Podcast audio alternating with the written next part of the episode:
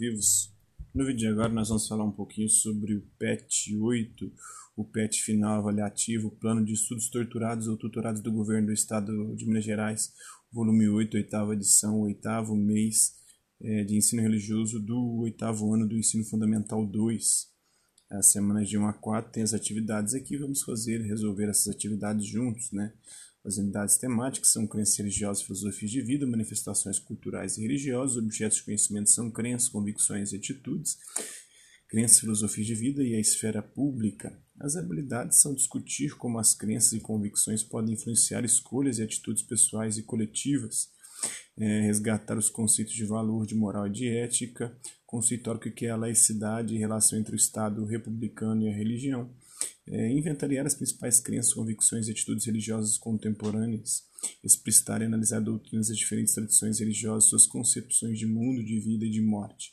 Os conteúdos relacionados a crenças, convicções e atitudes, manifestações e tradições religiosas, concepções de mundo, de vida e morte em diferentes tradições religiosas, crenças religiosas e filosofias e filosóficas em defesa da cidadania e conceito de laicidade.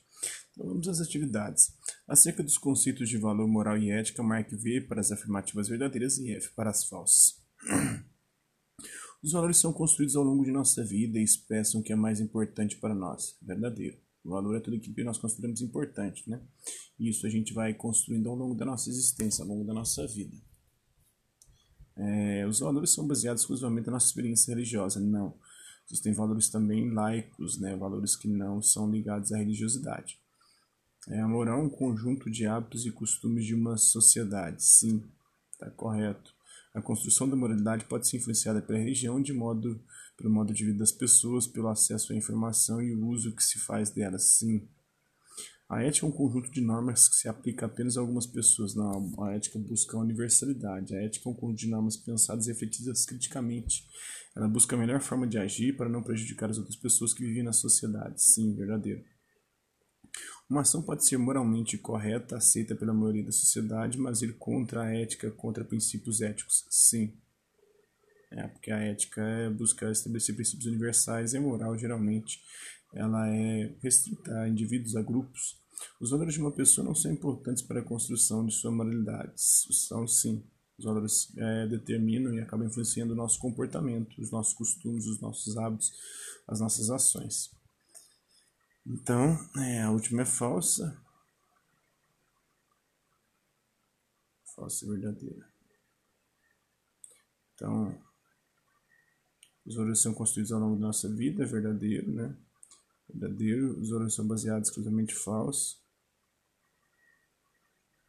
Então é a última, e marque a alternativa que expressa corretamente a sequência de respostas obtidas. VF, VV, F, né? VF, VV,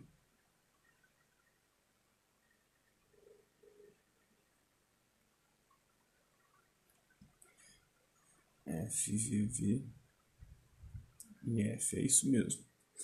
É a última alternativa aí. É, veja com atenção as figuras a seguir, analise o que elas dizem. Né? Não acredita em Deus, Charlie Chaplin, o Adolf Hitler acreditava em Deus.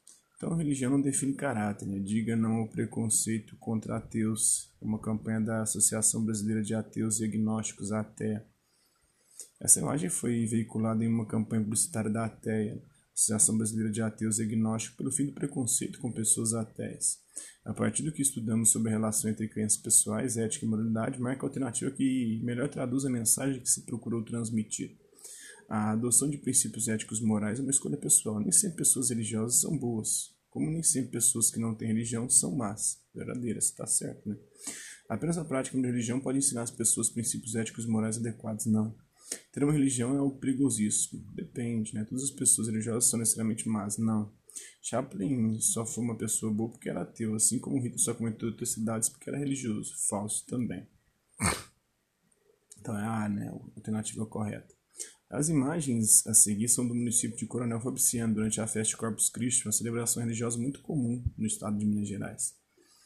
É, marca alternativa que descreve corretamente o modelo de crença, o grupo religioso e a influência cultural que essa tradição está relacionada. Né? ao monoteísmo, o cristianismo católico e a colonização portuguesa, letra D, né? Tem nada a ver com humanismo, com cristianismo protestante, nem com politeísmo, nem com monoteísmo e islamismo. A partir, é, a reportagem a seguir fala sobre a diversidade religiosa em Minas Gerais. Com a maioria da população católica, Minas abre espaço para outras religiões, em nome de Deus, de Jesus de todos os santos, né? e sob as bênçãos de Alá, Javé e dos orixás, em caminhos guiados pelos espíritos de luz e inspirados nos ensinamentos de Buda, Minas, de maioria católica, 70%, 70,4% dos mineiros são católicos, conforme o Instituto Brasileiro de Geografia e Estatística, IBGE, abre espaço sagrado também para as demais religiões e doutrinas que, em tempos de Papa Francisco e crise econômica, sinalizam para o diálogo, pregam a paz universal e buscam formas de atenuar o sofrimento humano. Em muitos municípios, é, a tradição fala mais alto, é, como ocorre em Camacho, na região centro-oeste, onde quase 100% dos moradores têm o padre como líder espiritual.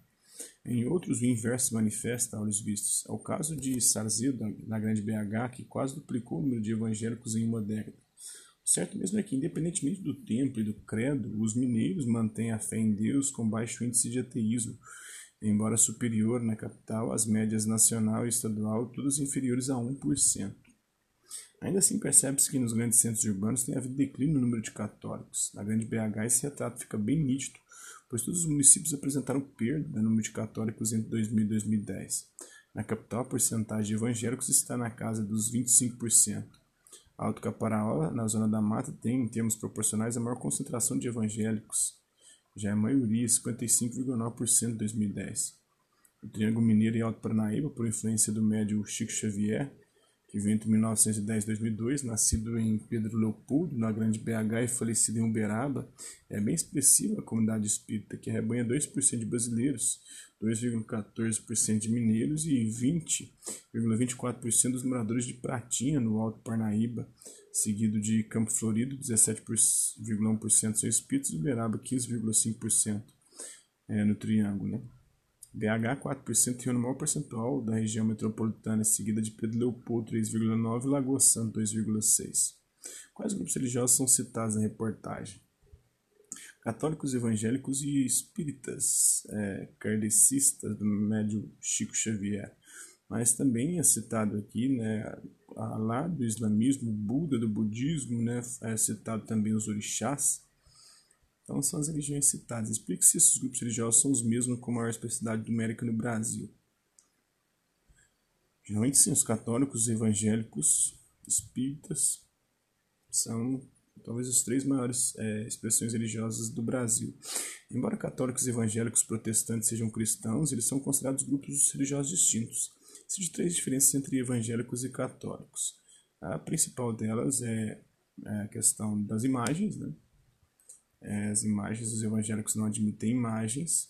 É, para os evangélicos também não é necessário um intermediário entre Deus é, e os homens. Né? O, o, sacerdote ali tem o pastor, mas o pastor é só um líder espiritual.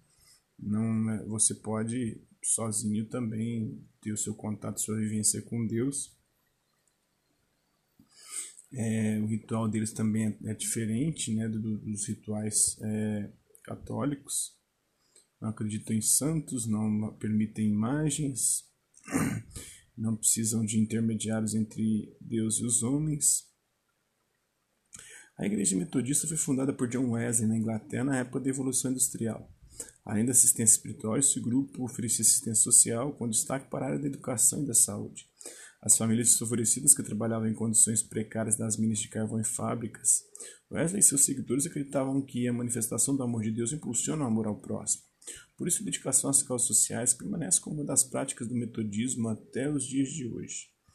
É, acerca da colaboração dos grupos religiosos nas causas sociais, é incorreto afirmar que tem um bispo John Wesley que é o fundador do metodismo, da igreja metodista. É, a atuação dos grupos religiosos nas causas sociais através de organizações do terceiro setor é uma importante forma de promover a cidadania.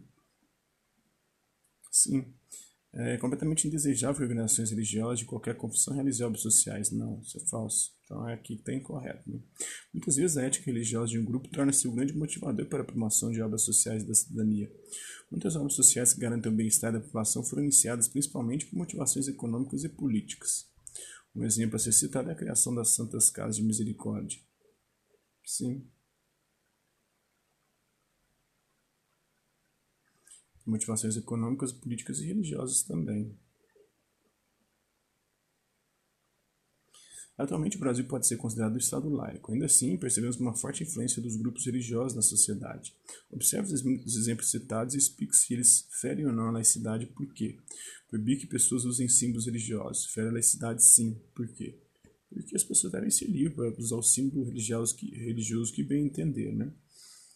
Exigir que uma religião mude suas regras de conduta fere a laicidade, a laicidade depende. Se for a, a regra, de, é, mude suas regras de conduta das pessoas que frequentam aquela religião, sim. Não, não fere, né? Mas se for eles querem ir para além do seu redil, aí fere sim a laicidade, né? Porque aí você não, tá, não estará respeitando a liberdade também moral e ética das pessoas, desde que não infrinja aí a Constituição, né? As leis, o Código Penal, né? Permitir manifestações religiosas fere a laicidade? Não. Por quê? Porque é isso que o Estado deve fazer, permitir as manifestações religiosas mais diversas, não reprimir nenhuma. Exigir que todas as pessoas sejam da mesma religião, isso fere a laicidade sim, porque as pessoas devem ser livres para escolher sua religião. Uso de trajes que façam referência à religião em locais públicos, fere a laicidade? Hum, fere. As pessoas devem usar o traje que quiser e bem entender em local público, expressando se religiosidade ou não em obrigar uma pessoa a agir contra seus princípios religiosos. Fere a laicidade? Na verdade, é, não fere a laicidade, né? mostra uma interferência do Estado para além dos seus atributos legais. Né? É, o Estado não tem que obrigar ninguém a agir contra os seus princípios religiosos, a não ser que esses princípios religiosos furam, firam, é, atentem contra princípios constitucionais e legais. Né? Então, autoavaliação. Agora é hora de você refletir sobre o que aprendeu ao longo do ano, leia cada uma das afirmações e marque sim, em parte ou não, considerando o seu aprendizado. Né? O que eu aprendi esse ano no ensino religioso? Afirmativa, sim, em parte não. Cumprindo os conceitos de valor moral e ética, valor é tudo aquilo que consideramos importante, moral está relacionado aos nossos costumes e ética aos princípios de comportamento universais que devem reger as nossas ações. Reconheço que vários fatores podem influenciar na construção moral e ética de uma pessoa, e a religião é um desses fatores, sim. Compreendo que cada religião possui seus próprios princípios éticos e valores morais também. Identifico que as crenças pessoais influenciam a forma de agir, sentir e pensar, e que a adoção de princípios éticos e morais adequados é uma decisão pessoal e é importante para a sociedade, sim. Identifico que a religião já foi utilizada como justificativa para a adoção de posturas éticas e antiéticas, assassinas, muitas vezes é, totalmente arbitrárias, criminosas. Reconheço que existem vários modelos de crenças e convicções, reconheço que a diversidade religiosa está diretamente ligada à diversidade cultural, compreendo que a intolerância religiosa é uma conduta antiética, equivocada, errada e às vezes até criminosa. Compreendo que todos devem ter liberdade de consciência em questões religiosas, identifico que o pensamento religioso pode motivar ações em defesa da cidadania, é, e compreendo o conceito de laicidade e sua importância para o exercício da cidadania. Meu querido estudante, foi muito bom caminhar com você durante esse ano. Felicidade, até mais. Hasta la vista, babies, e até a próxima.